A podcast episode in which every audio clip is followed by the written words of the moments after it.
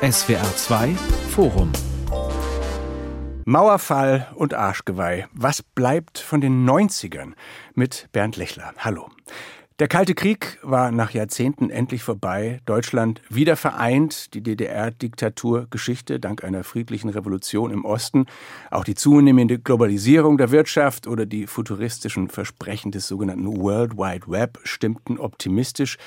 Bis heute gilt die letzte Dekade des 20. Jahrhunderts als eine Zeit des Aufbruchs und der Zuversicht, trotz Kriegen im Balkan und im Mittleren Osten, trotz erstarkendem Rechtsradikalismus oder einer anhaltenden Distanz zwischen Ost- und Westdeutschland, über die ja aktuell wieder diskutiert wird, auch hier im SWR2 Forum, als wäre nicht 2023, sondern eher 1993.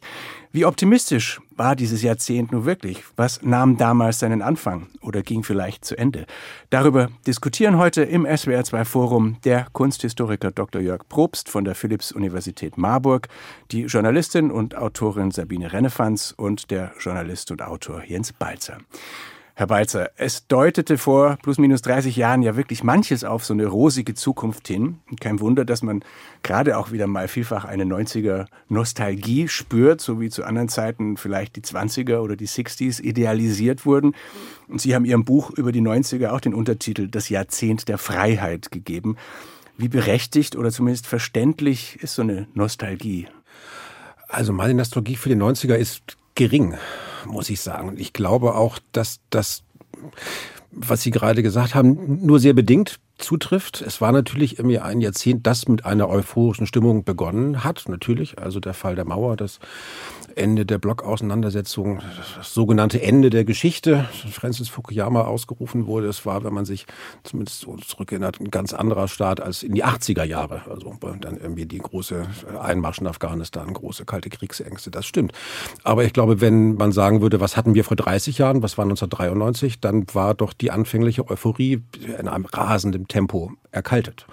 Man muss sich nur die Berichte aus der Zeit aus, aus Berlin angucken. Also der große Begeisterung über den Mauerfall dauerte mit circa zehn Tage. Dann begannen sich die ersten Westberliner darüber zu beschweren, dass die ganzen OstberlinerInnen jetzt im Weg rumstehen. Überall parken die Trabis die Parkwege voll und kriegten alles umsonst in den Supermärkten so. Also begann ganz schnell irgendwie eine geradezu eisige Stimmung einzuziehen. Ähm, 1993, wir haben gerade das traurige Jubiläum gefeiert, war natürlich auch das Jahr der großen rassistischen Ausschreitungen. Also es hatte sich in rasender Geschwindigkeit eine eine rechte Jugendkultur aufgebaut, nicht nur im Osten, aber dort insbesondere dort, gesteuert von westdeutschen Neonazis, die die Gunst der Stunde genutzt hatten, um dann rüber zu machen. Das triggerte dann wieder zurück in den Westen. Also das war irgendwie der, der Jugoslawienkrieg begann. Das war eigentlich eine sehr unangenehme Zeit. Und ich glaube, dass die, die Nostalgie, die man so für bestimmte Teile der 90er Jahre Popkultur hatte, das war eine Popkultur, die noch so vom, vom Triumphalismus des scheinbaren Sieges des Kapitalismus gespeist war. Das ganze Techno und Eurodance und alles wird irgendwie größer, schneller, lauter irgendwie. Aber darunter spürt man schon im Rückblick irgendwie, wie der Grund doch sehr instabil zu werden beginnt. Frau Rennefanz, ich sehe Sie nicken. Sie erinnern sich da ähnlich zwiegespalten. Genau, also fast sogar noch stärker, als Jens Balzer das gesagt hat. Also für mich sind die 90er Jahre eigentlich wirklich ein sehr, sehr ambivalentes Jahrzehnt. Viele Probleme, die wir heute haben, kann man eigentlich sagen, sind damals schon entstanden oder damals ähm, gab es ganz ähnliche Probleme? Und gerade wenn ich so an meine 90er denke, also ich habe 1993 in Eisenhüttenstadt in Brandenburg Abitur gemacht, also da in den 90er Jahren brannten da die Ausländerheime, ähm, gleichzeitig war es ja auch eine schlimme Zeit der Deindustrialisierung, also Millionen von äh, Ostdeutschen haben ihre Arbeit verloren, ähm, es ging ja, man wusste überhaupt nicht, wie es weitergeht. Und ich habe das oft mit westdeutschen Freunden, dass die 90er Jahre, dass das wirklich was komplett anderes war, je nachdem, ob man in Köln oder in Eisenhüttenstadt gelebt hat. Also viele äh, Westdeutsche haben ja so die Erfahrung gemacht, dass es so ein hedonistisches äh, Jahrzehnt auch war. Und ja, gibt es diesen Witz, ja auch die größte Veränderung war von ähm, Rider zu Twix, ähm, ja, von Florian Illis äh, Generation Golf. Und das ist zum Beispiel was, wo ja, wo man da so, so sagt, also für uns hat sich alles verändert. Also von den Sachen, die es äh, irgendwie in der Kaufhalle gab äh, und die Kaufhalle, die dann nicht mehr Kaufhalle hieß, bis zur Krankenversicherung, Miete, also alles hat sich wirklich geändert, ja. Herr Probst, zumindest aus westlicher Perspektive sind der Mauerfall und das Ende des Kalten Krieges aber schon zumeist positiv besetzt als Befreiung oder eine Wende zum Guten. Wobei man als Historiker, glaube ich, schon auch von einer Krise spricht in so einer Situation. Ne? Trifft es das besser? Also als Kunsthistoriker habe ich gelernt, dass es keine Krisen gibt, sondern dass Krisen eigentlich ein anderer Ausdruck für Chance sind. Tatsächlich sehe ich mich hier, wenn ich die beiden anderen Kolleginnen und Partner gehört habe, eher als Mainstream-Akteur. Also äh, die 90er Jahre sind für mich äh, tatsächlich ein, ein Befreiungsschlag gewesen. Also 92, 93, das war mein Studienbeginn. Und als jemand mit DDR-Hintergrund, ich bin ja nach Marburg äh, nur kommen können, weil es den Mauerfall gegeben hat. Bin in Ostberlin aufgewachsen und äh, habe mehr oder weniger auch gelitten unter den Restriktionen des DDR-Regimes, das nur sehr, sehr begrenzt Abiturienten zugelassen hat. Ohne den Mauerfall wäre weder Abitur noch Studium möglich gewesen. Und dass die 90er Jahre für mich tatsächlich der Beginn der Zukunft waren aber gleichzeitig offenbar auch ein Verlust von Gewissheiten, eine Unbehaustheit. Frau Rennefans, Sie haben sich damals eine Weile der Religion zugewandt, darüber haben Sie auch mhm. geschrieben. Drückte sich da auch so ein Verlust von Gewissheiten aus? War das auch eine Suche nach einem Anker? Na, wenn ich das so im Rückblick betrachte, dann habe ich eigentlich in den 90er Jahren äh, so eine Schleife gedreht. Also ähm, und ich würde sagen äh, zu dem, was Herr Prob sagt, also es war beides. Es war Offenheit, ähm, neue Möglichkeiten, aber gleichzeitig auch ganz große Unsicherheit und Verletzlichkeiten und ähm, ich hatte dann schon so ein Gefühl, was ich dann später so als metaphysische Obdachlosigkeit auch beschrieben habe, also so eine Sinnsuche. Und die habe ich dann in der Religion gefunden, in so einer radikalen Ausprägung, in so einer evangelikalen äh, Gruppe, wobei das wenn wir jetzt beim SWR sind, wahrscheinlich in, in Baden-Württemberg gar nicht so radikal ist. Aber für mich äh, als äh, aus einem atheistischen Haus kommt und der ganze Pietismus, das war mir natürlich fremd, äh, das war schon äh, recht radikal. Und ich habe dann eigentlich eine Drehung gemacht über, über Russland und habe Bibeln verteilt in einer kleinen Stadt in Karelien in den 90er Jahren, also 96 und ähm, bin dann aber Ende des Jahrzehnts äh, zu einer Frauenzeitschrift gekommen und habe dann irgendwie 1999 bei den MTV Awards in ähm, Mailand getanzt. Also das war schon auch so das wildeste Jahrzehnt, eine wilde Schleife quasi über den Osten in den Westen zu kommen. Wenn wir noch mal bei dem Anfang des Jahrzehnts bleiben, Herr Balzer, im Ausland fand man so ein wiedervereinigtes Deutschland natürlich vielfach auch problematisch. Hans-Dietrich Genscher, der Außenminister, betonte bei einer Rede vor dem Schöneberger Rathaus, kein Volk müsse sich fürchten jetzt mhm. vor diesem neuen Deutschland. Und die Kölner Band BAP sang 1990 so sarkastisch, denn wir sind wieder wer. Mhm. Das Deutschsein war in den 90ern noch deutlich belasteter als heute, oder? Man wollte ja auch kein Patriot sein. Das hatte unter jungen Leuten auch einen ganz negativen Anstrich. Ja, was die jungen Leute in den 80er angeht, bin ich gar nicht so sicher. Es geht, ich habe ja auch ein Buch über die 80er geschrieben. Eine der großen Überraschungen bei meinen Recherchen war, dass 1983, als Helmut Kohl zum ersten Mal regulär zum Bundeskanzler gewählt wurde, 43 Prozent der Erstwähler für die CDU gestimmt haben. Es gab eine ganz starke konservative Strömung, gerade unter jungen Leuten in den 80ern, die nur halt in den Geschichtsbüchern nicht so vorkommt, weil sie sich kulturell nicht so niedergeschlagen beigetragen hat. Also der Ton angegeben wurde von den ökologisch bewegten Alternativen, von den Gegenkulturen und den jungen grünen Wählern in der Zeit. Und es ist tatsächlich so, dass in diesem Milieu, in dieser Alterskohorte, dazu gehöre ich auch. Also ich war 89, war ich 20, hatte gerade angefangen zu studieren und es war für uns völlig klar, dass sich alles das, was mit Nationalismus zu tun hat, erledigt hat. Also Jürgen Habermas hatte die postnationale Konstellation ausgerufen, den, den Verfassungspatriotismus, der den Patriotismus ersetzen sollte. Das war eigentlich klar, man lebt in einer international gewordenen, englisch dominierten, englischsprachig dominierten Popkultur, wo alle Grenzen eigentlich eingerissen waren. So. Und dann stellte man natürlich fest, das gehört dann auch zu den Bildern, die sich einem 20-Jährigen damals eingeprägt haben. Helmut Kohl spricht 1989 vor der Frauenkirche in Dresden vor einem Fahren von Deutschlandflaggen, wo wir dann dachten, als junge Linke aus dem Westen, ui, jetzt kommt hier doch irgendwas mit Nationalismus und Patriotismus zurück, dass wir gerade dachten, das hätten wir hinter uns gelassen. Und wir dachten ja, seien wir ehrlich, auch wir hätten Helmut Kohl hinter uns gelassen. Also der Mann stand eigentlich vor dem Mauerfall, kurz vor der Abwahl. Das war irgendwie jemand, der, der mit den Entwicklungen in den westdeutschen Alternativkulturen und in der Gesellschaft eigentlich überhaupt nicht mehr irgendwie im Gleichklang war. Und es war völlig klar, jetzt kommt die Wiedervereinigung, jetzt haben wir den nochmal acht Jahre am Hals. Und so war es dann auch. Also das gehört dann auch zu dieser Geschichte dazu, dass im Zuge der Wiedervereinigung etwas zurückkehrte, was man zumindest im Westen überwunden geglaubt hatte, ohne sich natürlich jemals darüber Gedanken zu machen, wie die Perspektive des Landes in einer blockfreien freien Welt irgendwie aussehen würde. Sie haben Fukuyama schon zitiert, den amerikanischen Politikwissenschaftler, der damals das Ende der Geschichte ausgerufen hat und meinte den Sieg der westlichen Weltsicht letztlich. War das je realistisch, Herr Probst? Also für mich war die These zunächst überraschend, weil die 90er für mich ja der Anfang der Geschichte waren. Ich habe dann immer besser verstanden, vor allem dann im Zuge meines Studiums, was Fukuyama damit meinte. Aber erstmal war es schockierend. Ne? Es war härter als jede postmoderne Anything Goes äh. Ne? Man dachte, jetzt können wir ja endlich gestalten. Jetzt ist ja die DDR vorbei. Jetzt rennen wir nicht immer gegen die Mauern der äh, Selbstgerechtigkeit in einer Einheitspartei, sondern jetzt können wir etwas gestalten. Und dass die Geschichte nicht zu Ende äh, ist, das hatte man ja erlebt durch die Bürgerrechtsbewegung. Dass mit Fukuyama auch ein Hoffnungsmoment verbunden ist, der Gestalt, dass äh, jede noch so fürchterliche Inversion, wie wir sie jetzt bei Putin erleben oder äh, in anderen europäischen Staaten auch, letztendlich wieder einmünden wird in dieses Versprechen des Pluralismus und der Gemeinschaft der äh, Partizipation, gehört mit zu dieser Fukuyama-These. Gleichzeitig äh, kam Huntington mit dem Clash of Civilizations, eine These, die scheinbar weitsichtiger war, die unser Zeitgefühl der Zeitenwende stärker ähm, definiert. Aber ich denke, im Kern ist Fukuyama ein, ein Versprechen. Das ist da ist noch ein Rest utopisches Denken drin, die wie jedem Hegelschen Denken, das langfristig angelegt ist und darauf zielt, dass der Weltgeist, die Vernunft sich am Ende doch irgendwie durchsetzen wird, als ich im Kern diese These eigentlich immer noch teile.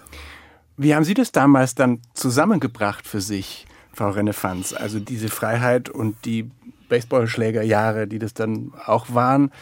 Na, erstmal habe ich gar nicht zusammengebracht. Erstmal ging es natürlich darum, in dieser Gesellschaft anzukommen ja irgendwie einen Platz auch zu finden, auch über das eigene Ostdeutschsein so zu reden. Also das war für mich ein ganz lange ein Prozess. Also ich habe in Hamburg studiert, habe dann mal versucht, zu, nicht zu sagen, dass ich aus dem Osten komme und ähm, habe mich mit diesen ganzen Fragen gar nicht so auseinandergesetzt und dachte immer, wenn was nicht so läuft, das liegt an mir irgendwie, ähm, ich mache was falsch. Und dann erst später, als ich dann ja im Beruf auch irgendwie angekommen bin und gemerkt habe, ja, ganz vielen anderen geht es auch so. Jetzt wir das alles, also strukturelle Benachteiligung von Ostdeutschen, dass die Vereinigung halt nicht so toll gelaufen ist. Ähm, das wurde ja alles erst in den letzten Jahren quasi erarbeitet. Ne? Und das war ein Prozess und da sind wir immer noch mittendrin. Und ich glaube auch, wenn wir jetzt über Fukuyama reden, die Sicht auf diesen Text hat sich ja auch total verändert. Und ähm, ich meine, er hat ihn im Frühjahr, glaube ich, 89 veröffentlicht. Da hat er nicht den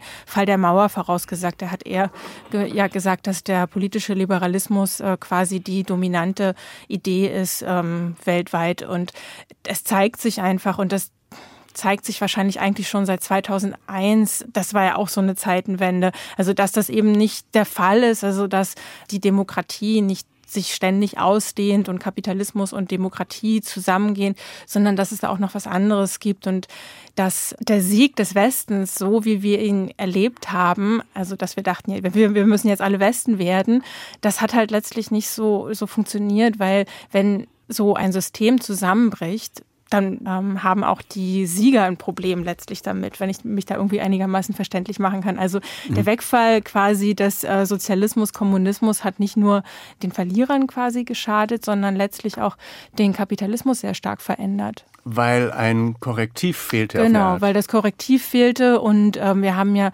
Woran denken Sie zum Beispiel?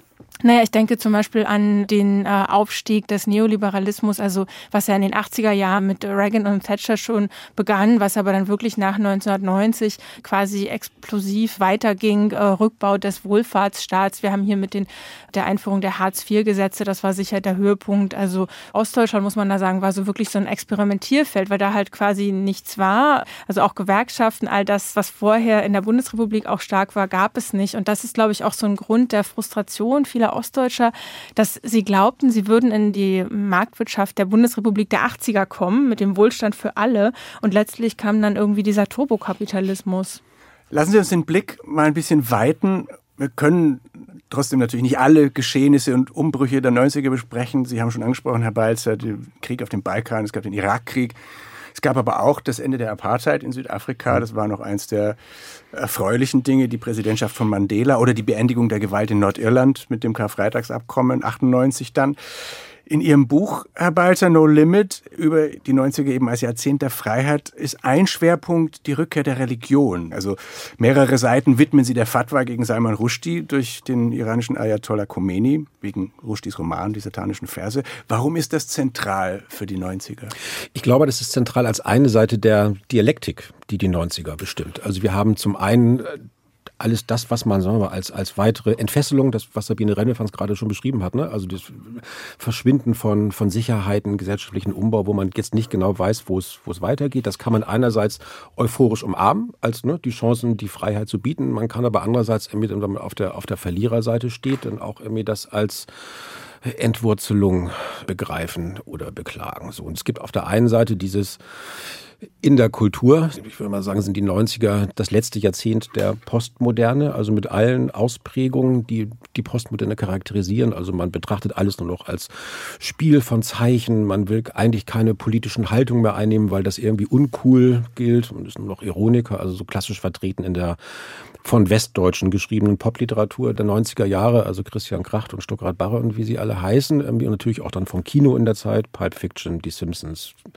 Man ist gewissermaßen in einem Wald aus Zeichen und nichts ist mehr so richtig von Bedeutung. Und auf der anderen Seite gibt es dann eben gleichzeitig auch 89 die Fatwa gegen Salman Rushdie ähm, mit den bekannten globalen Auswirkungen und man sieht sich dann da tatsächlich als, wiederum in meinem Fall, als 20-Jähriger, sich als postmodern verstehender Linker einer Welt gegenüber, die mit allergrößtem Ernst gegen vermeintlich blasphemische Textstellen in einem Buch mit Todesdrohungen und Mordanschlägen vorgeht. Und das ist natürlich in der Popkultur, in der ich in den 80ern aufgewachsen bin, gehörte satanistischer Metal und Blasphemie aller Art zum absoluten Kanon. Es wäre gar nicht denkbar gewesen ohne umgedrehte Kreuze und, und so, ne, Ziegenbock-Cover und so. Und das war völlig selbstverständlich, dass die Religion irgendwas ist, was jetzt jetzt so auch zum Spiel der Zeichen mit dazugehört und nicht mal mein Religionslehrer hätte sich dagegen noch weiter gewehrt. So. Und man sah dann plötzlich auf der anderen Seite, wie also ein ganz starrer, dogmatischer Fundamentalismus zurückkehrte, der dann ja wiederum auch in einem dialektischen Verhältnis oder dialektischen Verschränkungen mit der Modernisierung dessen, was man heute den globalen Süden nennt, dann auch zu den Anschlägen von 9-11 führte. Das finde ich so interessant an den 90ern. Am Anfang glaubt man oder glauben viele, der Westen hat gesiegt und am Ende wissen eigentlich alle, dass es nicht der Fall war.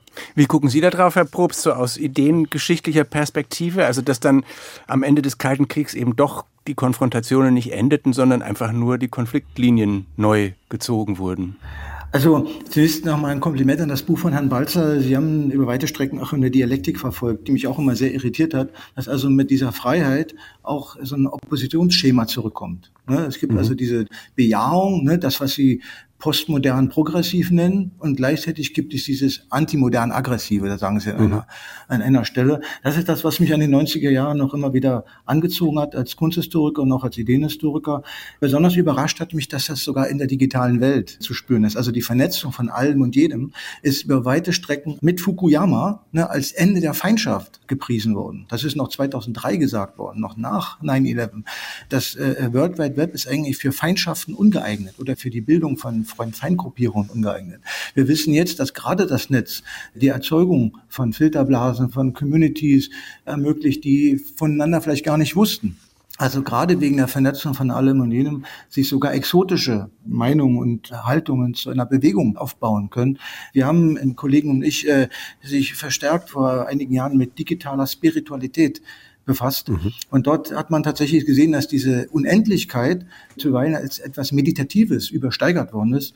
Und es gibt ja etliche auch politische Theorien des Cyberspace, die nicht frei sind von Theologie und sogar von politischer Theologie. Aber in dem Punkt finde ich den Band von Herrn Balzer äußerst empfehlenswert, weil er dieser inneren Widersprüchlichkeit dieses Freiheitsversprechens nachspürt. Und in Bezug auf die Religion ist das besonders bemerkenswert.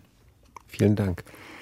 Aber wenn Sie die Digitalisierung ansprechen, vielleicht bleibt man da noch ein bisschen dabei. Wie relevant war das denn in der Breite tatsächlich? Also PCs gab es schon länger, vernetzt wurden sie dann eben im Laufe der 90er. 95 kam der Netscape Navigator, der erste kommerzielle Browser und dann eben auch Amazon, diese Online-Buchhandlung und eBay, diese Auktionsplattform für Gebrauchtes und 97 Google.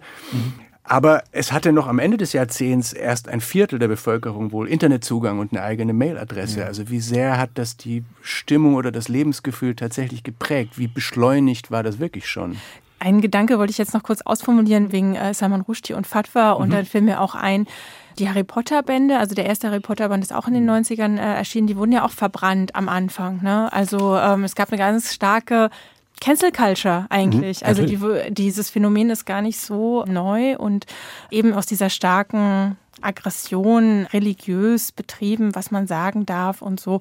Das begann da und jetzt muss ich einen eleganten Schwenk zu der Frage von Herrn Lechler finden zum Cyberspace. Ähm, da kann man auch diese Dialektik natürlich sehr stark sehen. Ich habe darüber meine Diplomarbeit geschrieben, wie sehr uns das Internet frei machen wird. Also dass alle Grenzen verschwinden zwischen, zwischen Ländern, zwischen Menschen, Herkunft, Klasse. Also so quasi die elektronische Demokratie als eine ganz starke positive Utopie. Und ich denke daran oft und frage mich, oh Gott, wir waren da natürlich ganz schön naiv und frage mich auch, ja, was ist da eigentlich falsch gelaufen? Gab es diese Utopie jemals oder ist die dann so, weil sie so kapitalistisch quasi, weil es dann in so kapitalistische Verwertungsmechanismen ging, ist das dann so gekippt. Vielleicht noch kurz diese Diskussion über die Problematiken oder Perspektiven des Internet begleiten ja die 90er Jahre. Also nach ja. meiner Kenntnis ist es nicht so, dass erstmal ein Jahrzehnt der Euphorie war und dann beginnt das Jahrzehnt der Skepsis, sondern es ist immer auch während der 90er Jahre über Größe und Grenze des Internets philosophiert worden. Mein, mein Lieblingsbeispiel, Bill Gates Buch uh, The Road Ahead von 95, ne, ist so ein Kommerzialisierungsmarkstein, ne, mhm. wo sozusagen der äh, Chef von Microsoft sozusagen darum wirbt, mit ganz kommerziellen Gründen, indem er sagt, wenn Sie jetzt eine Homepage haben und wenn Sie einen Internetanschluss haben, dann kann man Ihnen noch gezieltere Warenangebote machen. Es ist noch leichter, irgendwelche Dienstleistungen zu buchen und so weiter. Es ist wirklich, da wird Freiheit auch ganz stark immer wieder auch über, über die Freiheit des Kunden ne, mhm. definiert, während gleichzeitig von John Perry Barlow das Manifest, das Cyberspace, politische Manifest des Cyberspace veröffentlicht wird, 96, in dem also die autonome Zone äh, für den Cyberspace reklamiert wird. Also in einem fantastischen Text, das fast ein Prosagedicht. Das heißt, sie haben eine sehr hohe Gleichzeitigkeit gegensätzlicher Positionen in Bezug auf die Utopie oder die Dystopie des Internet. Das ist etwas ganz Neues. Mhm. Ne, das heißt, wenn etwas neu ist, dann ist die Aufnahme des Neuen immer mit Widerstreit verbunden. Das haben sie in der Ideengeschichte sehr oft. Es ging jedenfalls wahnsinnig schnell. Also auch da in den 90ern. Es ging alles so schnell, dass es von einer euphorischen, utopischen Hoffnung umschlug in, ach so, da hat jetzt der Kapitalismus auch schon wieder gesiegt. Also 92 wird das World Wide Web ausgerufen, mit all, all den großen Vernetzungshoffnungen, die jetzt hier gerade schon beschrieben wurden. 95 beginnt sich die Kommerzialisierung durchzusetzen mit den Amazon, den Vorstufen von eBay etc., mit den ersten Dating-Plattformen. Also alles, was wir, was heute das kommerzielle Internet so ausmacht. Das gab es schon so das, früh? Das ging total schnell. Also in Deutschland nicht. In, Deutsch, in Deutschland, Deutschland, okay. Deutschland, Deutschland okay. war wie immer so ein bisschen hinterher. Wenn ich das richtig recherchiert habe, hat sich Helmut Kohl im Lauf seiner Amtszeit ein einziges Mal zum Internet geäußert, also bis 98. Und zwar ging es darum natürlich um Jugendschutz. Das war das Einzige, wo es vorkam. Und Gerhard Schröder zum ersten Mal auf der Expo 2000 in Hannover.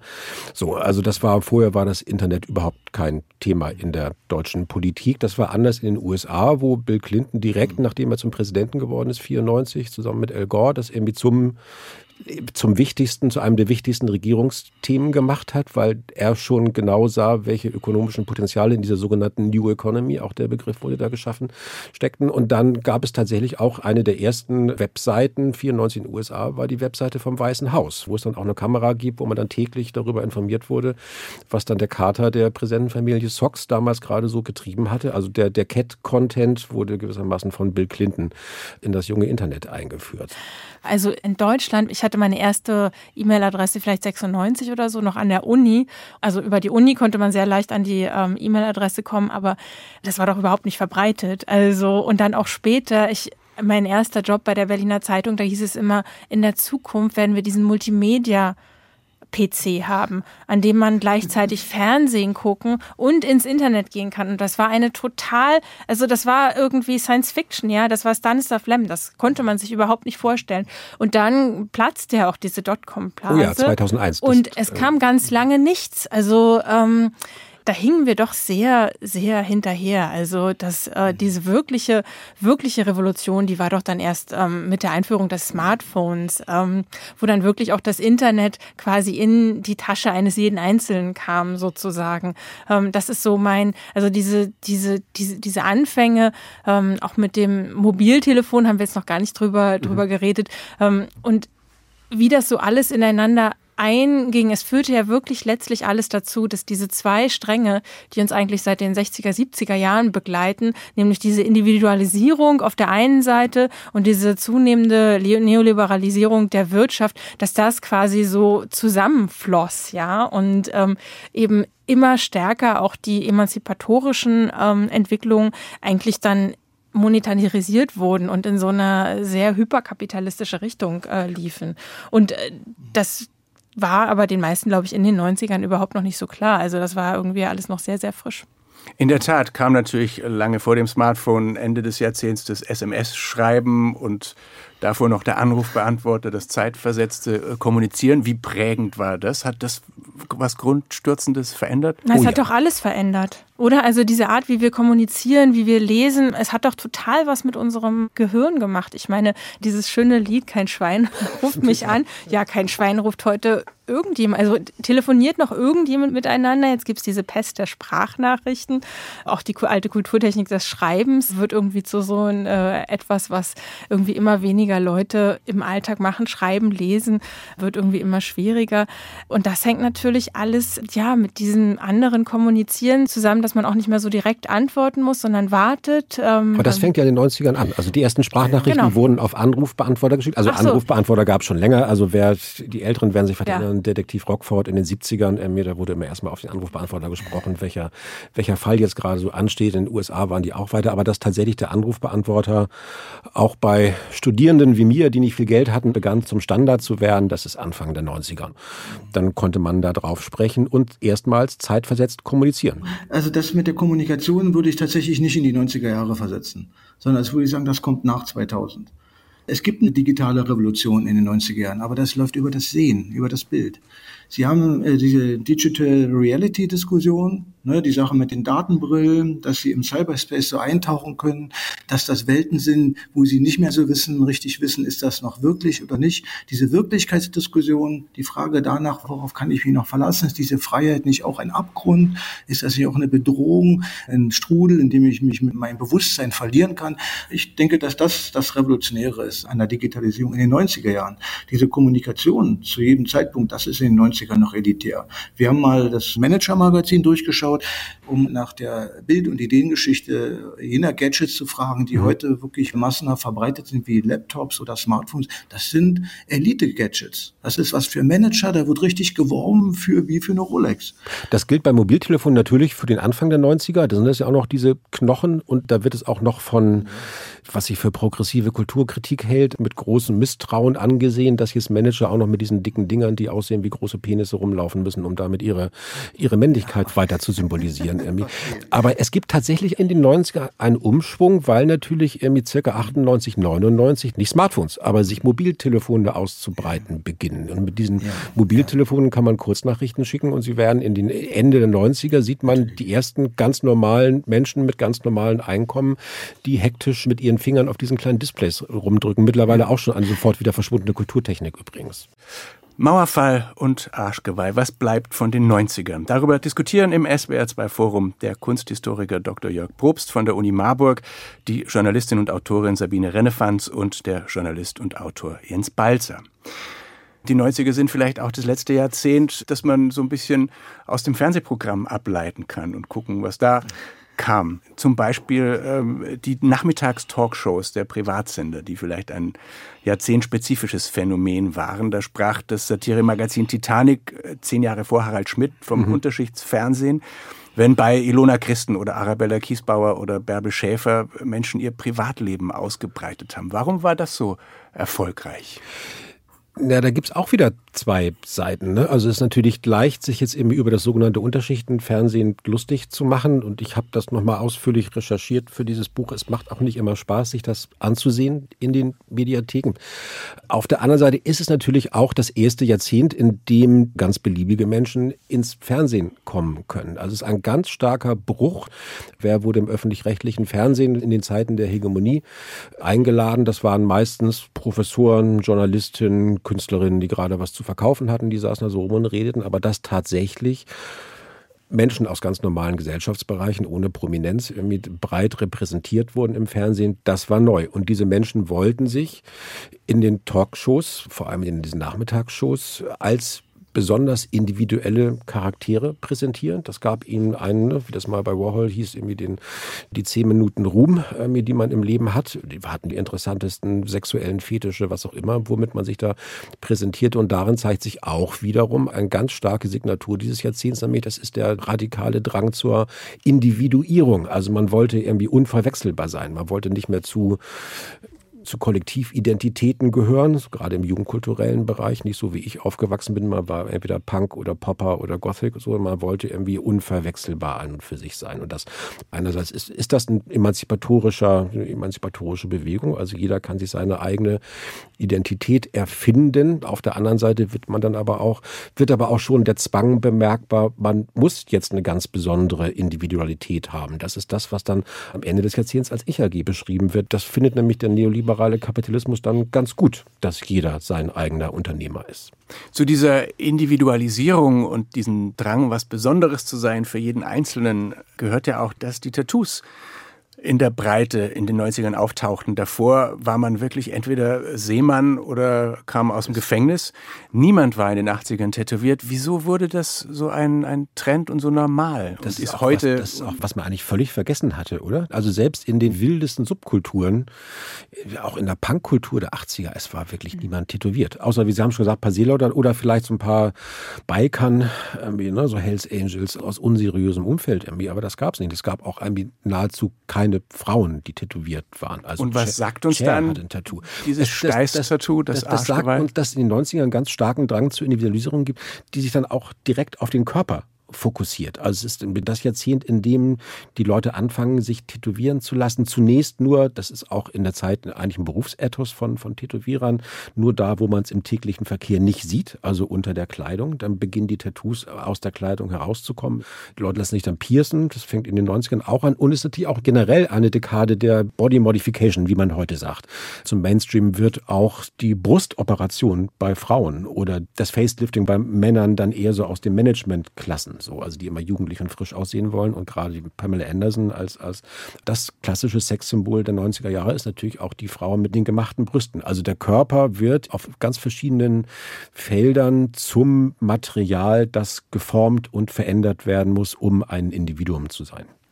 Ja, und das Absurde ist doch, dass all diese Menschen, die so viel investieren und an sich arbeiten, um ganz individuell zu sein, dass es dann, wenn man jetzt heute Sommer in Berlin durch die Straßen geht, dann sieht man eigentlich keinen, der nicht tätowiert ist. Kaum jemand, der nicht tätowiert ist. Also ja. vielleicht jemand Älteres oder jemand sehr viel Jüngeres. Also ich habe so das, ich habe da jetzt keine Empirie, aber ich habe so den Eindruck, dass das so bei den unter 20-Jährigen so ein bisschen abebbt. Aber so eine Altersklasse sieht man eigentlich wirklich äh, und verschiedenste Leute, Männer, Frauen, ähm, wirklich von oben bis unten äh, tätowiert. Nicht nur das berühmte Arschgeweih, also das war ja der Anfang, sondern das, das ging dann ja über den Körper über. Also Leute, die tätowiert sind, sagen ja auch immer, das ist irgendwie so eine Sucht. Wenn man eins hat, braucht man alle und dass es auch durch alle gesellschaftlichen Klassen geht. Also Samantha Cameron, die Frau des früheren britischen Premiers, die dann auf dem Parteitag irgendwie zeigt in einem Fotografen, dass sie so eine Rose am Fuß hatte, ja. Also um irgendwie zur Gesellschaft dazuzugehören, musste man irgendwann auch so ein Tattoo haben. Ich würde gern noch auf Popkultur zu sprechen kommen, auch auf Musik. Ein Stichwort fiel einmal kurz, nämlich Techno, was ja schon eine ganz wichtige und neue Musik auch war, im Ostberliner Niemandsland der Nachwendezeit erblüht und auch der Ursprung dieser Partymetropole Berlin, eine ganz auf den Rhythmus reduzierte elektronische Tanzmusik laut zu hören. Warum wurde Techno so relevant? Techno war gewissermaßen der Soundtrack zum Ende der Geschichte oder was man damals dafür hielt. Und es war auch der Soundtrack, zumindest in Berlin, für die Jugend, die sich zu einer scheinbar geschichtslosen Musik und einer kulturell traditionslosen Musik irgendwie mühelos wieder vereinigen konnte. Also das utopische Moment war in frei gewordenen Flächen, in leerstehenden Häusern im Zentrum Berlins können alle miteinander zu einer Musik feiern, die jetzt keine Ansprüche stellt und auch erstmal keine Menschen trennt, sondern alle zusammenführen will. Und ist es ein Widerspruch zu Ihrer festgestellten ähm, Individualisierung und jeder will besonders sein, dass Techno eben so inklusiv war und alle gleich waren und es keine Stämme und musikalischen Abgrenzungen mehr gab, so wie in den 80ern? Ich glaube, das war ein Zeichen dafür, dass es vorübergehend möglich war, seine Individualität abzustreifen, um sich, heute würde man sagen, in so safer Spaces mit Menschen, mit denen man sonst niemals zusammenkommen würde, gemeinsam zu einem Rave zu verbinden. Und es war ja auch so, dass Techno für eine Zeit lang, also die ganzen 90er durch, auch sehr stark ausstrahlte auf, sagen wir mal, die Jugend in den osteuropäischen Staaten, die gerade hinter dem eisernen Vorhang irgendwie hervorgekommen waren. Wer zu Techno tanzte in Polen, in Tschechien, in der Slowakei, der zeigte damit, das war auch den Soundtrack einer Überwindung alter Begrenzung und Beschränkung, aber natürlich auch mit den Dokumentationen, man wollte zu einer westlichen Popkultur gehören, die einem bestimmte Utopien und Freiheitsideale versprachen. Nicht umsonst war einer der ersten großen Open-Air-Raves in den 90er Jahren das Kasantip auf der Krim in der Ukraine. Also. Haben Sie das auch so inklusiv und auch Ost-West verbindend erlebt, Herr Probst, oder war das nicht so Ihrs? Also ähm, Techno war zunächst einmal ein Phänomen ähm, dass äh, der Tiergarten geflutet wurde. Das hat man bestaunt, wie alles, was in den 90er Jahren passiert ist ob das die Technologien waren oder die Reisefreiheit oder eben die Arten, wie man sich begegnet hatte. Das fand irgendwie in einem anderen Raum statt, in so einer Phantomzeit. Und im Rückblick erscheint es mir so, dass man da hingegangen ist wie ein Ethnologe. Ne? Ich habe mich da verkleidet und bin mit der Kamera hin und habe versucht, das als Performance zu verstehen, also als Kunstform. Von daher waren die 90er äh, auch durch Techno natürlich repräsentiert, also als großer Bild gewordener Alltag, ne? durch diese Repräsentation eines Rave, der natürlich auch äh, in die politische Ikonologie der Entgrenzung gehört. Ne? Ein Begriff, der, wie mir scheint, für die 90er extrem wichtig ist. Entgrenzung bei der Love Parade wurde das äh, tatsächlich gelebt.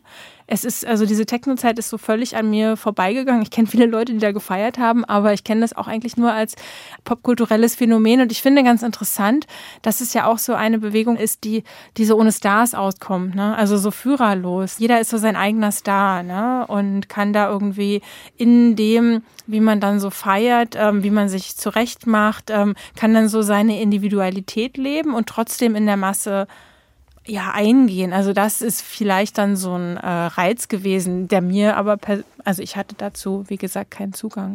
Auch das ist natürlich dialektisch. Wenn man sich die Love Parades, als sie groß werden, so Mitte der 90er Jahre anschaut, dann schwirrten da auch die Fernsehteams rum, die zu den gleichen Redaktionen gehörten wie die Talkshows. Und dann waren viele von den Tänzerinnen und Tänzern, die sich gerade so gedresst hatten oder verkleidet hatten, wie Herr Bruce gerade sagte, Ermi, dass sie glaubten, dass sie am besten dann vielleicht doch mal gecastet werden für eine von diesen Fernsehshows. Ne? Lustigerweise, Herr Balzer, bezeichnen Sie als die interessanteste äh, Musikgruppe des Jahrzehnts die Spice Girls, diese gecastete Girl Group, die Mitte der 90er in Großbritannien Girl Power proklamierte.